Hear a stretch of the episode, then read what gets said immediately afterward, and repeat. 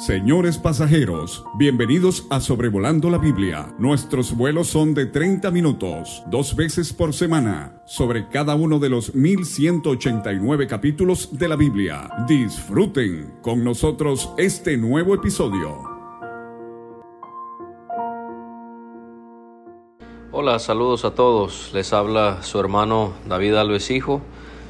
Les mando saludos desde Emiliano Zapata, Campeche, México queremos darle las gracias por estar aquí otra vez con nosotros en Sobrevolando la Biblia.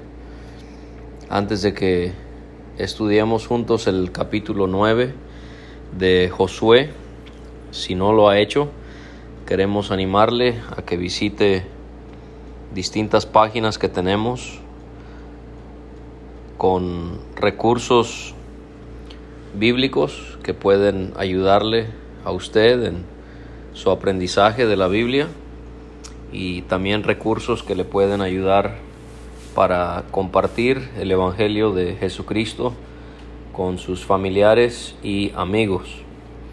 Por ejemplo, si usted quiere que un amigo suyo lea acerca del Evangelio de Cristo, puede referirle a la página soloporfe.com Ahí ellos pueden leer un escrito enfocado en la salvación y también pueden escuchar una explicación sobre cómo es que una persona puede prepararse para morir e ir al cielo.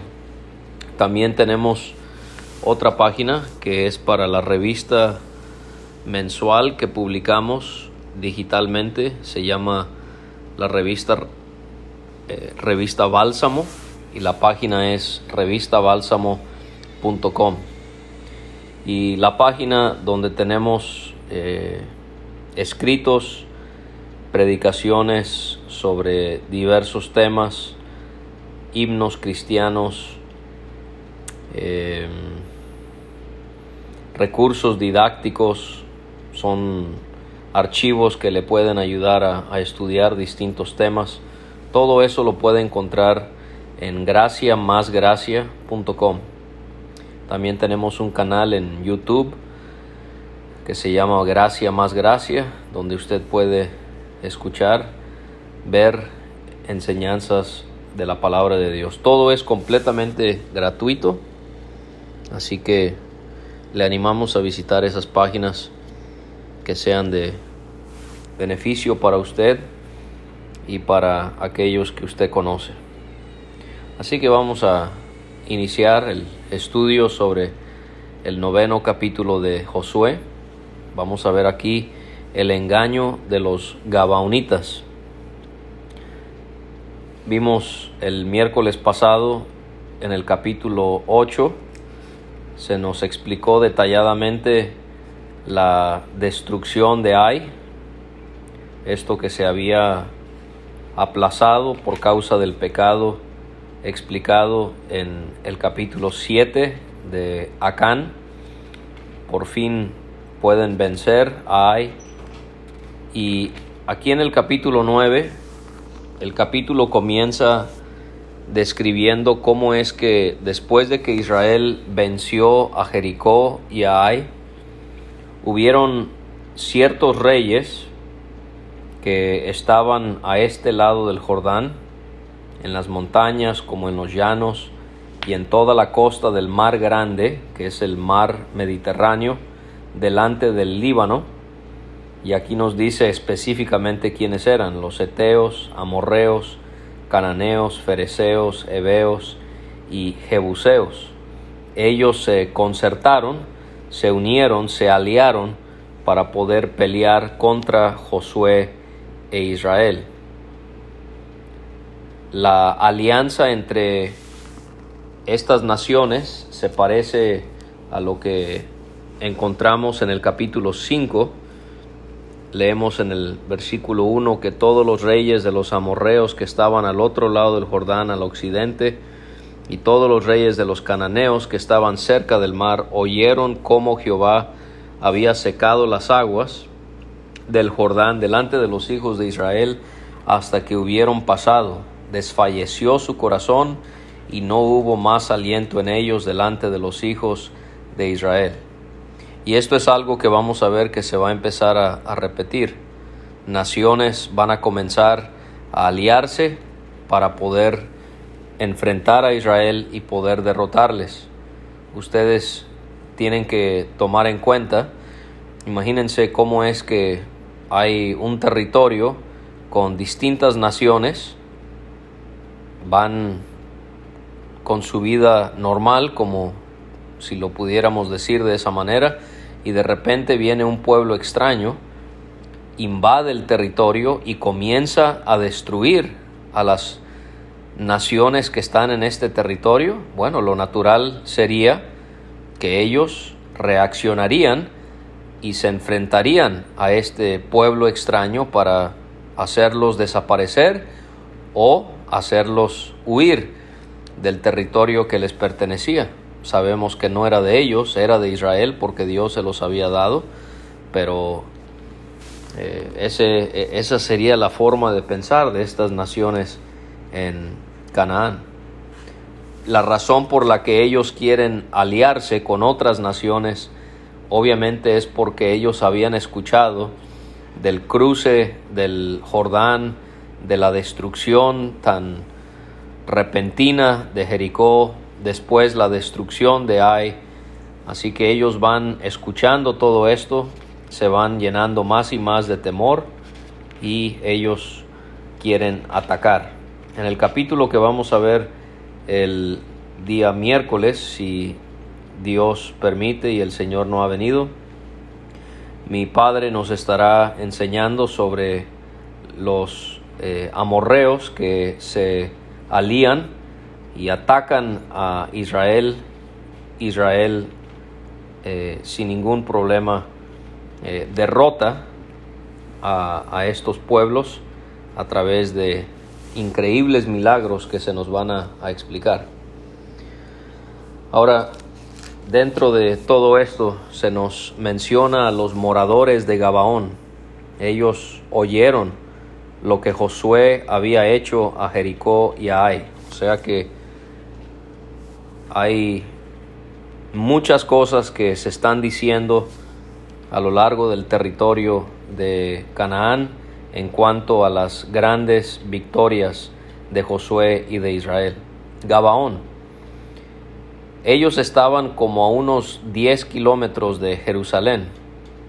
En este tiempo, recuerde, el, lugar se llamaba Jebús, pero están ahí cerca de la parte eh, de la región de Jerusalén, en la parte central, cerca de, de Jericó.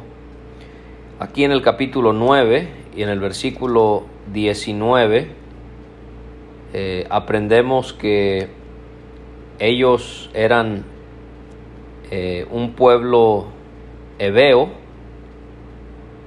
y en el capítulo 10 se nos va a decir que ellos eran, dice en el capítulo 10 y versículo 2, eh, Gabaón era una gran ciudad como una de las ciudades reales y mayor que hay, y todos sus hombres eran fuertes. Esto nos da una idea de que humanamente hablando, ellos pudieron haber eh, puesto una resistencia a, a Israel. Escuchar la destrucción de Ai no les debió haber importado, ellos eran más grandes que ellos. Pero obviamente había algo que les hacía entender que estas personas tenían una fuerza, un poder detrás de ellos que los hacía invencibles y por eso es que tienen eh, todo este temor. Así que ellos, los gabaonitas, ellos usaron de astucia, ellos eh, llegan al campamento de, de Israel y ellos fingen ser embajadores, aparentaron tener formalidad y poder.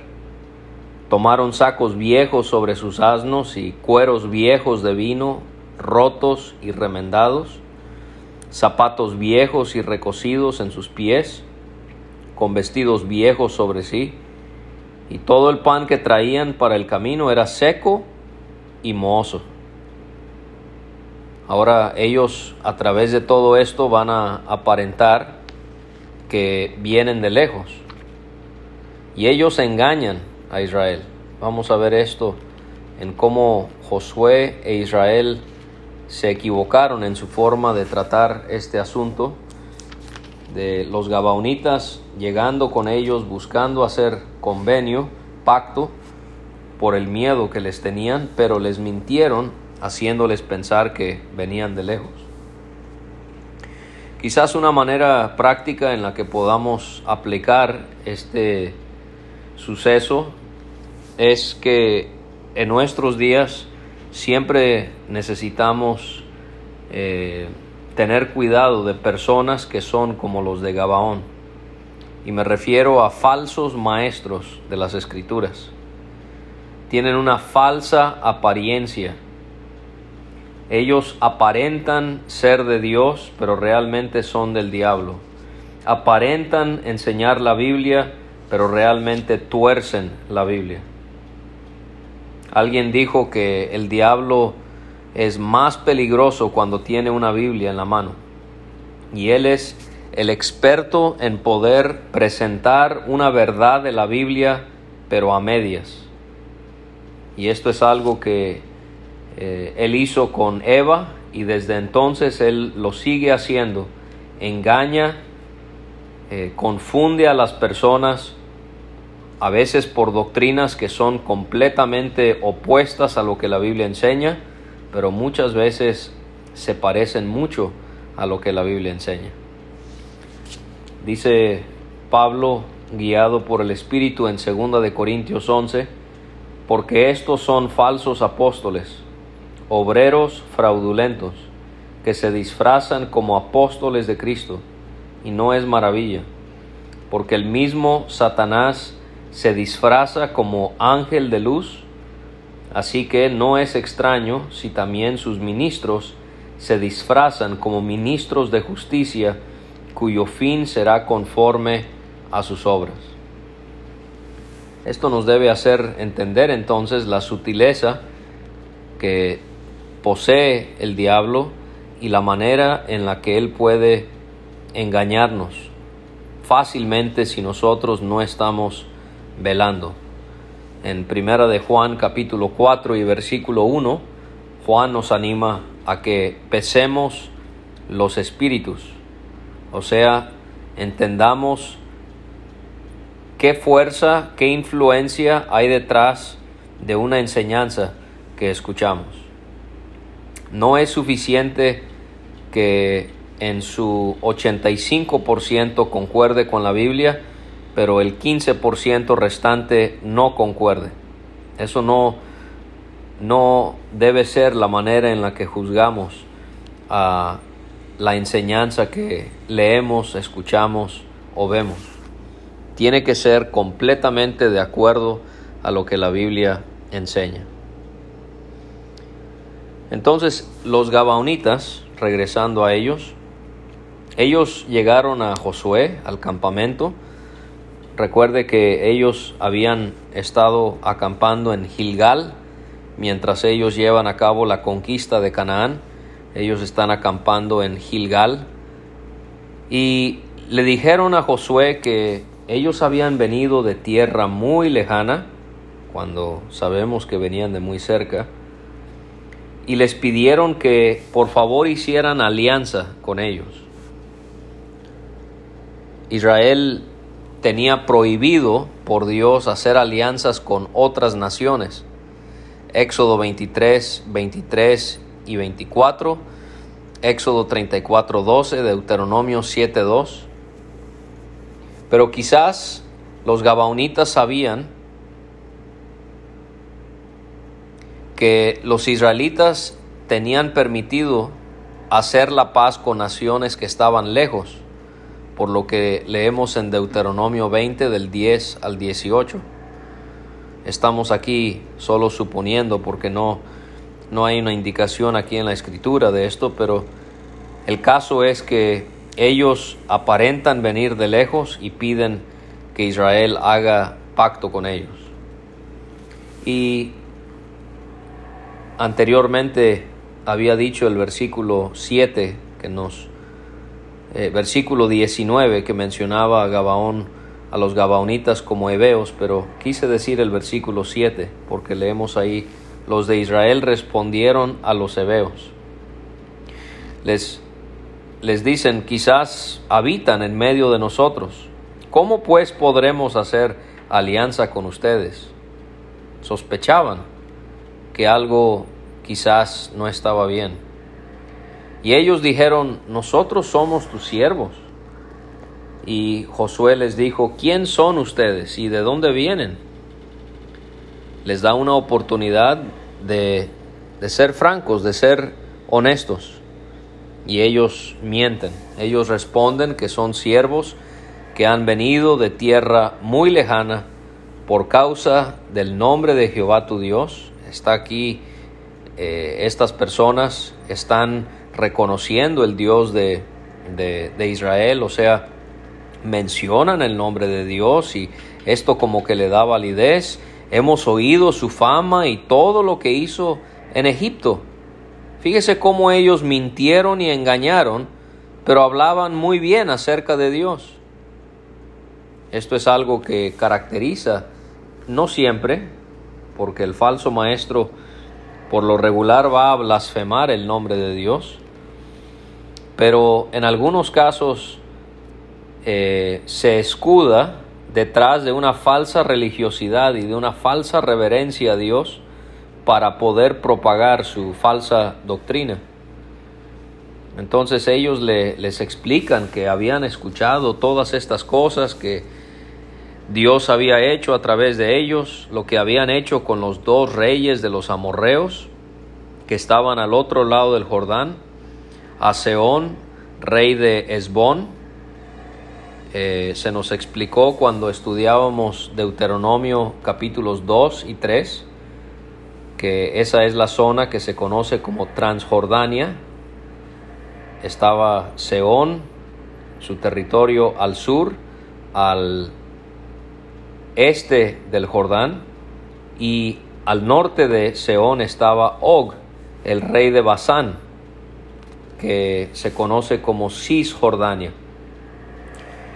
Habían derrotado a estos reyes. Esto también había dado eh, qué hablar entre las naciones de, de aquella región. entonces los ancianos, dicen los gabaonitas, y los moradores de su tierra, les dijeron que tenían que tomar en sus manos provisión para el camino y tenían que ir al encuentro de ellos y decirles, nosotros somos sus siervos, hagan ahora alianza con nosotros. Ponen presión a los israelitas al al hablar bien de Dios y ahora, bueno, es que nuestros compatriotas, ellos nos, nos obligaron a hacer esto. O sea, esta es una situación muy urgente, muy precaria y ustedes tienen que ayudarnos.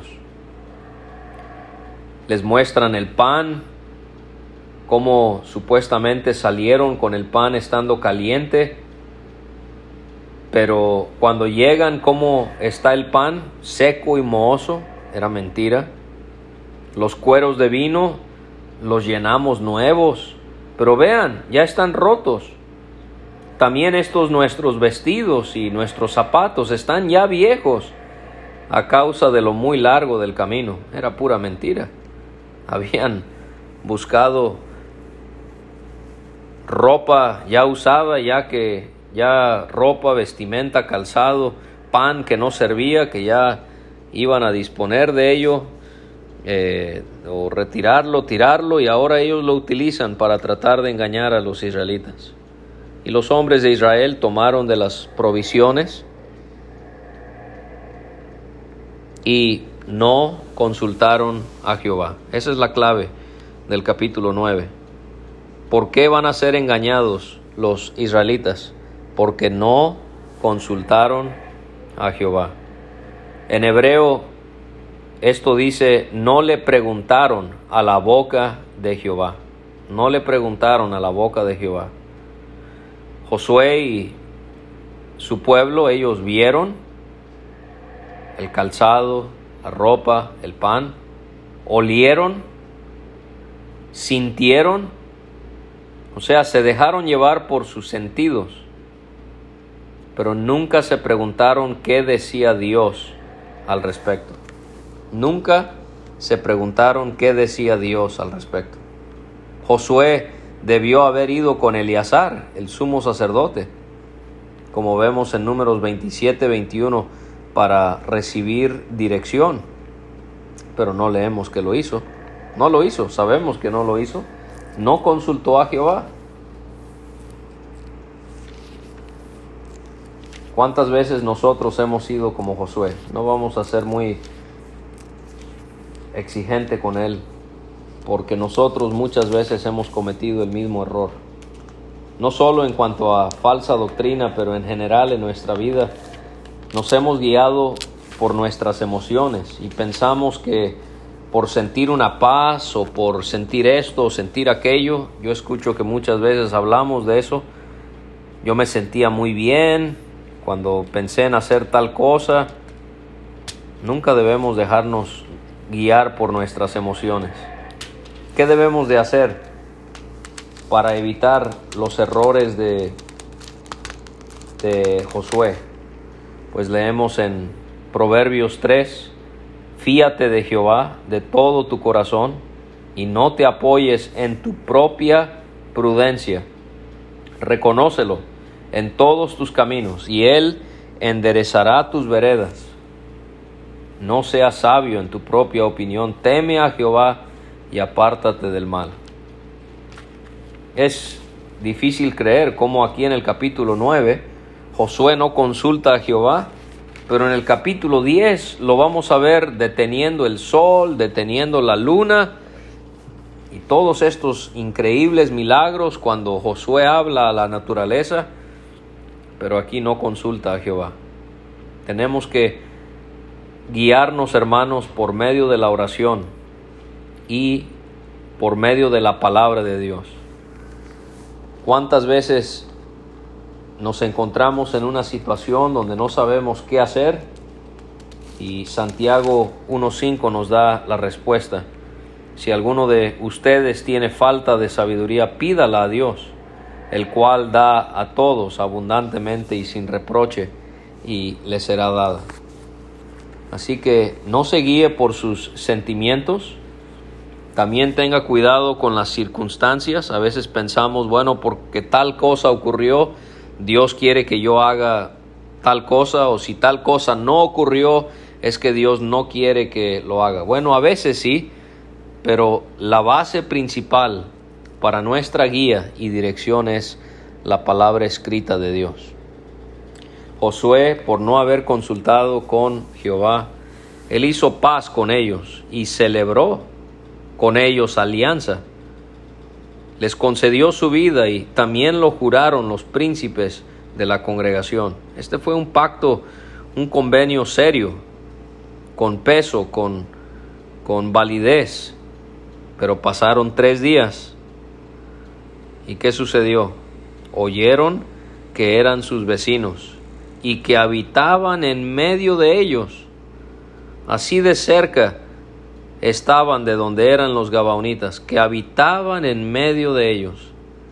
Y salieron los hijos de Israel y al tercer día llegaron a las ciudades de ellos. Y se mencionan aquí cuatro ciudades, Gabaón, Cafira, Berot y Kiriat Jearim. Los israelitas tuvieron que tener misericordia de los Gabaonitas al no matarlos. ¿Por qué? Por cuanto los príncipes de la congregación les habían jurado por Jehová el Dios de Israel. Por causa de el juramento hecho no podían matarlos. Aquí vemos la importancia de no blasfemar el nombre de Dios y de no cumplir nuestra palabra. Cada vez que nos hacemos de un compromiso y sabemos que no vamos a poder cumplirlo, y sabemos que tenemos que cumplirlo para honrar nuestra palabra, y no lo hacemos, no cumplimos, estamos afrentando el nombre de nuestro Dios.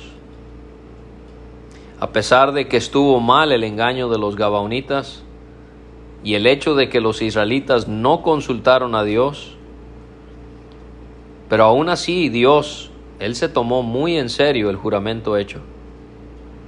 Dios nos ayude a ser personas, hombres y mujeres de palabra, no ser como los del mundo que tienen que jurar y tienen que asegurar por quién sabe quién que van a hacer lo que están prometiendo, que nosotros seamos conocidos por ser gente que nuestro sí es sí y nuestro no es no. Dios eh, se toma tan serio los pactos, los juramentos que se hacen, y en este caso en relación a los Gabaonitas, que cuando Saúl destruyó a los Gabaonitas, en 2 de Samuel 21.1 leemos que Dios castigó a Israel con una hambruna. Y vemos que al no matarlos, la congregación murmuraba contra los príncipes. Ahora vemos este problema, está causando división, está causando frustración, todo por no haber consultado a Jehová. Los príncipes dijeron a la congregación que ellos habían jurado por Jehová Dios de Israel, y que por esa manera no podían tocar a los Gabaonitas. Ellos dijeron que los dejarían vivir para que de esa manera no cayera sobre ellos la ira de Dios por el juramento que ellos habían hecho. Los príncipes entonces decidieron que los iban a dejar vivir y que el castigo que iban a tener lo encontramos en el 21. Ellos iban a ser los leñadores y aguadores para toda la congregación. Imagínese tener este trabajo. Todos los días tener que cortar leña y tener que sacar agua para el pueblo de Israel. Josué los mandó llamar y les dijo lo que iba a suceder los iban a tener que dejar vivir para que no viniera la ira. Josué habla con el pueblo. Y entonces los príncipes son los que hablan, dicen, bueno, vamos a tener que dejarlos vivir y son constituidos leñadores y aguadores. Y ahora sí, en el 22, Josué los manda a llamar y les pregunta, ¿por qué nos han engañado? Diciendo, Habitamos muy lejos de ustedes, siendo así que moran en medio de nosotros. Y los maldice. Ahora pues malditos sois, y no dejará de haber entre ustedes siervos, y quien corte la leña y saque el agua para la casa de mi Dios. Ellos respondieron, como fue dado a entender a tus siervos que Jehová tu Dios había mandado a Moisés su siervo, que les había de dar toda la tierra y que había de destruir a todos los moradores de la tierra delante de ustedes. Por esto temimos en gran manera por nuestras vidas a causa de ustedes e hicimos esto. Ellos habían confirmado todo lo que habían escuchado acerca de el poder de el Dios de los israelitas. Y entonces ellos dicen, ahora pues, henos aquí en tu mano lo que te pareciere bueno y recto hacer de nosotros, hazlo. Ellos estaban a la merced de Josué, y él lo hizo así con ellos, pues los libró de la mano de los hijos de Israel y no los mataron. Y aunque Josué tenía que cumplir con el juramento, vemos aquí el carácter misericordioso de Josué. Podemos ver aquí otra semejanza entre él y nuestro Señor, y la misericordia que él ha tenido hacia nosotros. Y Josué los destinó aquel día a ser leñadores y aguadores para la congregación y para el altar de Jehová en el lugar que Jehová eligiese, los que son hasta hoy. Ahora finalizamos pensando en la gracia de Dios hacia esta gente de los Gabaonitas, porque a pesar de su engaño, a pesar de que eran gentiles y habrán sido idólatras y habrán cometido todo tipo de pecados abominables delante de Dios. Ellos van a servir, sí al pueblo, pero van a servir a Dios. Van a servir sacando agua, cortando leña para Israel, pero también para el templo. Fíjese cómo ellos tuvieron este honor de poder servir al Dios vivo y verdadero. Y a lo largo del tiempo vemos también la gracia de Dios en los Gabaonitas porque ellos se convirtieron en una ciudad sacerdotal porque el arca del pacto estuvo allí en los días de David y de Salomón. Imagínense. Primero de Crónicas 16 y capítulo también 21 de ese mismo libro. El arca estuvo en Gabaón por un tiempo. En primero de Crónicas 12 vemos que uno de los hombres valientes de David, de esos varones que acompañaron incansablemente a David, era Gabaonita. ¿Dónde estaba Salomón cuando Dios habló con él? En primero de Reyes 3, en Gabaón. Y también podemos ver en Nehemías 3 y Nehemías 7 que hubieron gabaonitas que trabajaron en la reedificación de los muros de Jerusalén en los días de Nehemías. Así que aquellos que estaban bajo maldición, Dios tuvo gracia de ellos y pudieron servirle. Eso es exactamente lo que ha ocurrido con nosotros. Bajo la maldición del pecado, por la gracia de Dios, Cristo sufre la maldición, habiendo sido hecho maldito sobre esa cruz y por la gracia de Dios nosotros podemos servir al Dios de Israel. Gracias por escuchar. Si Dios permite, nos vemos el miércoles para continuar con el capítulo 10 del libro de Josué. Un saludo a todos, que la pasen muy bien y que Dios les bendiga en todo.